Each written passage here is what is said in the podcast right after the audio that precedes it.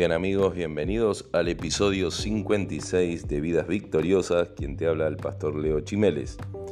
Hoy quiero hablarte sobre continuar un poco con un tema que hace unos episodios atrás dejé ahí pendiente, veníamos viendo sobre el tema de la batalla espiritual, de la armadura, y hay tanto para hablar de esto que bueno, hay que retomarlo. Ahora quiero volver a una serie de, de mensajes donde Realmente si uno va a la batalla contra un enemigo tan poderoso como es nuestro enemigo el diablo, como lo son nuestras tentaciones, eh, uno debe prepararse, no puede salir así nomás, ¿no?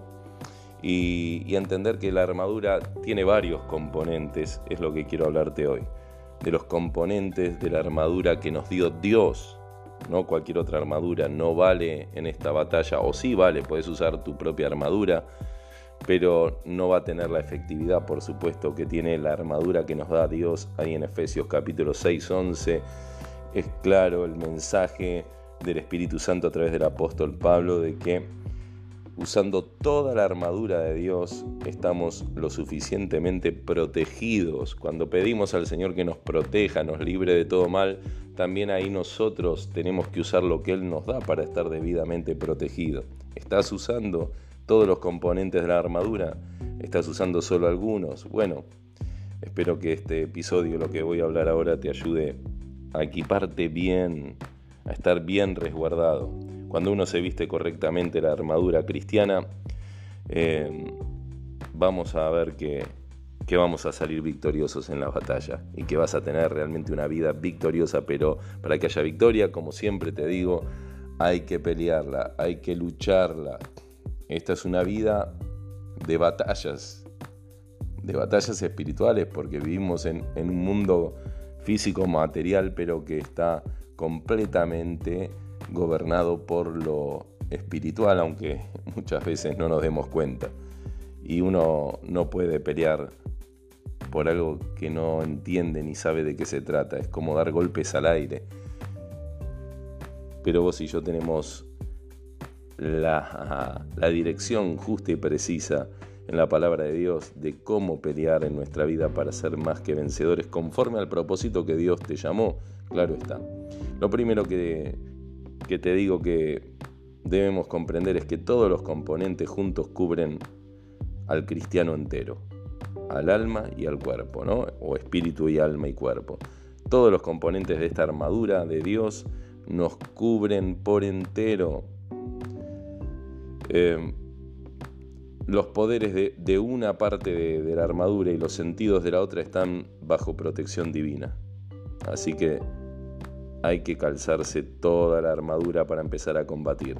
No queda, de esta manera no va a quedar expuesta a ninguna parte, porque de otro modo los dardos de, de Satanás podrían colarse por una hendidura, ¿no? Como le pasó al rey Acab, como cuenta la historia ahí en Primera de Reyes 22:34 él se quería esconder en medio de esa batalla, este rey que era malo, perverso, que se había desviado de la palabra y no solo él, sino que había alejado a todo el pueblo de Israel tras el camino del paganismo.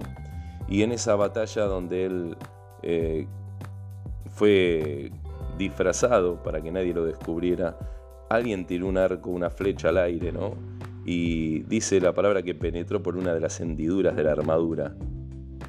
Así que si todo va protegido menos el ojo, nos puede llegar a pasar como Acab que no usó la armadura con todos los componentes de Dios. Satanás puede dirigir justamente una de sus flechas de lujuria allí a nuestros ojos o puede prender fuego a toda una casa. Eva solo miró el árbol y un dardo envenenado le atravesó el corazón. Supongamos que el ojo está cerrado, pero el oído abierto a las conversaciones corruptas, entonces Satanás se va a colar por ese resquicio.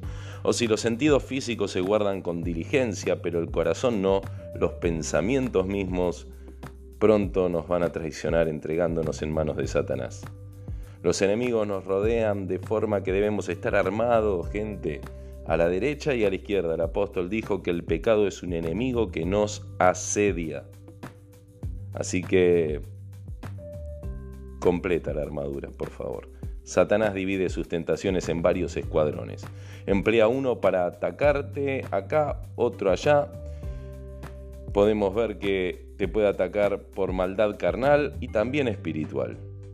Porque a veces creemos que es solo lo carnal. Y guarda, porque mientras repelemos la, la tentación de la maldad carnal, puede entrar por las puertas de lo espiritual. Por ejemplo, cuando decimos, todos mis actos son irreprochables. Entonces, ¿qué armadura tenemos para defender nuestra, cabeza de nuestro propio juicio? Porque ahí estamos usando nuestro juicio y nosotros nos dictaminamos que somos irreprochables y que estamos bien. Entonces, ahí el problema va a ser espiritual, porque es a nuestro propio juicio. Y si el enemigo nos sorprende en esta área espiritualmente, va a plantar ahí una de las semillas peligrosísimas de herejía que pronto se van a arraigar y van a ahogar nuestra fe. Y nos van a hacer creídos y vamos a terminar pecando de soberbios. Así que tenemos que usar todos los componentes de la armadura que nos da el Señor.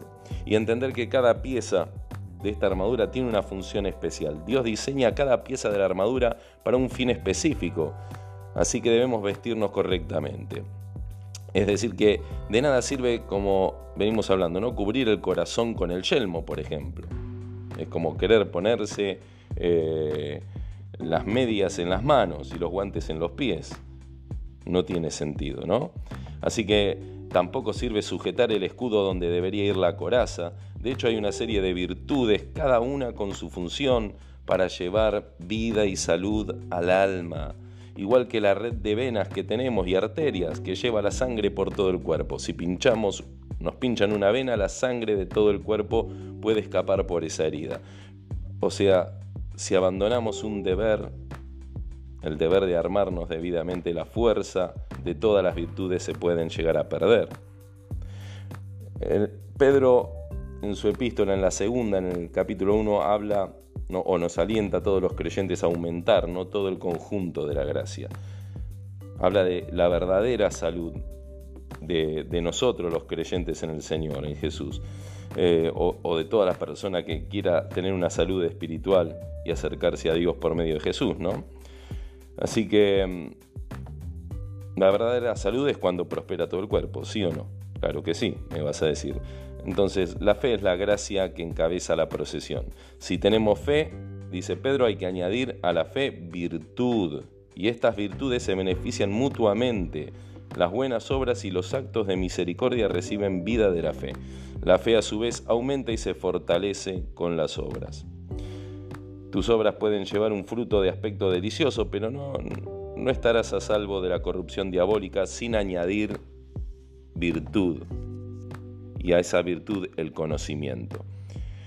Este es para la fe como el sol para el granjero. Sin el conocimiento la fe no ve para poder obrar, ¿no? Es como manejar eh, a ciegas podés tener el mejor auto, pero si no, no mirás, lo vamos a destruir.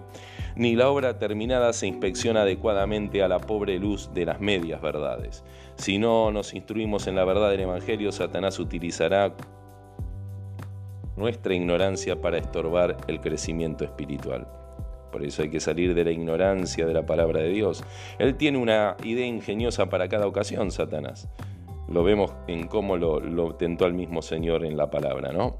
En un caso puede intentar persuadirte de que no sos lo suficientemente humilde y hacer que, eh, que caigas en la autocondenación para ahogar tu seguridad de salvación muchas veces. En otras te va a halagar con un falso sentido de orgullo por tu humildad y la plaga de la justicia propia destrozará la cosecha de fruto espiritual en tu vida. A Satanás le da igual la mentira que utiliza. Una vale tanto como la otra si puede hacértela creer. Por eso es clave, ¿no? Entender que cada pieza tiene una función especial, como te vengo diciendo. Pero el conocimiento no es el final de la obra de la gracia. Hay más, hay que añadir el dominio propio. Y sin él tanto la fe como la razón pronto pueden ceder su lugar a los placeres temporales. El dominio propio es un excelente mayordomo, inspecciona regularmente al alma y ordena los deseos del creyente para que no pase por alto los deberes cristianos para dedicarse a la diversión. Qué tremendo, ¿no? Cuando nos dedicamos más a la diversión que a los deberes cristianos, estamos en un grave peligro de, derrota. Si permitimos que nuestro amor a la comodidad o aún inclusive a los familiares y amigos sobrepasen amor al Señor, no podremos ser soldados victoriosos de Cristo.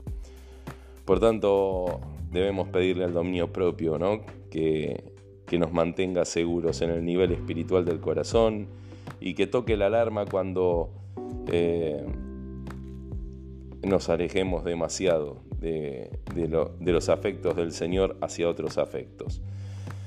Bien, ahora nos podemos imaginar este, equipados y marchando hacia el cielo, pero mientras tanto no estamos con esta prosperidad y nos sentimos seguros, ¿no deberíamos también prepararnos para el mal tiempo, para una época de percances? Claro que sí, porque Satanás también puede llenar de maleza y de mil tentaciones cuando llegues, cuando nos toquen esos caminos estrechos de adversidad, donde eh, no podemos correr como en el día de la abundancia. Así que tal vez escapemos del mundo atractivo solo para, para vernos aplastados por un problema, ¿no? A no ser que sepamos perseverar. Por tanto, también Pedro nos anima ¿no? a añadir paciencia. Al dominio propio, paciencia. Si tenemos paciencia, bueno, será una excelente virtud, pero no es suficiente porque también hemos de ser piadosos. Según Pedro dice que hay que añadir a la paciencia piedad la devoción o piedad engloba toda la adoración a Dios, interna y externa. Tu vida moral puede ser impecable, pero si no adoras a Dios, eres un ateo. Si lo adoramos devotamente, pero no según la Biblia, entonces somos idólatras. Y si seguimos la letra, pero no el espíritu del Evangelio, nos convertimos en hipócritas. La única adoración que nos lleva a la intimidad verdadera, la piedad verdadera es aquella que se ofrece, como dijo Jesús, en espíritu y en verdad. Bueno, venimos examinando entonces hasta ahora una buena colección de virtudes y tal vez eh, te pueda gustar probártelas, ¿no? Claro que sí, pero tranqui, espera, aún no te has revestido del todo. ¿eh? Tenemos hermanos espirituales, herederos de la misma promesa con nosotros, por tanto a la piedad que hay que añadir afecto fraternal, dice 2 de Pedro 1.7. Este es uno de los grandes mandamientos de Dios. Nuestro amor mutuo es señal de nuestra lealtad a Él. Si Satanás puede sembrar cizaña entre los hermanos, hiere profundamente nuestra piedad y toda la causa de Cristo. Él sabe que difícilmente uniremos nuestras manos en la obra si no podemos unir nuestros corazones en amor. Y no solo tenemos una responsabilidad dada por Dios hacia la familia de los creyentes, sino que tu Padre Celestial también nos pide, ¿eh? nuestro Padre, que andemos impecablemente con los que están afuera de la familia. ¿eh? De forma que al afecto fraternal hay que añadir amor. Esta virtud nos da el poder para hacer el bien a los peores hombres. Mientras más te maldigan, más debes orar por ellos. Jesús oró así, ¿no? Padre, perdónalos porque no saben lo que hacen. Así que mientras los verdugos le traspasaban el costado en busca de su sangre, él estaba amándolos. ¿Cuánto nos enseña Jesús con eso, no? ¿Dónde está hoy la compasión de Cristo por la iglesia? ¿Mm? Es evidente que la falta de esta pieza de la armadura le da mucha ventaja a Satanás actualmente.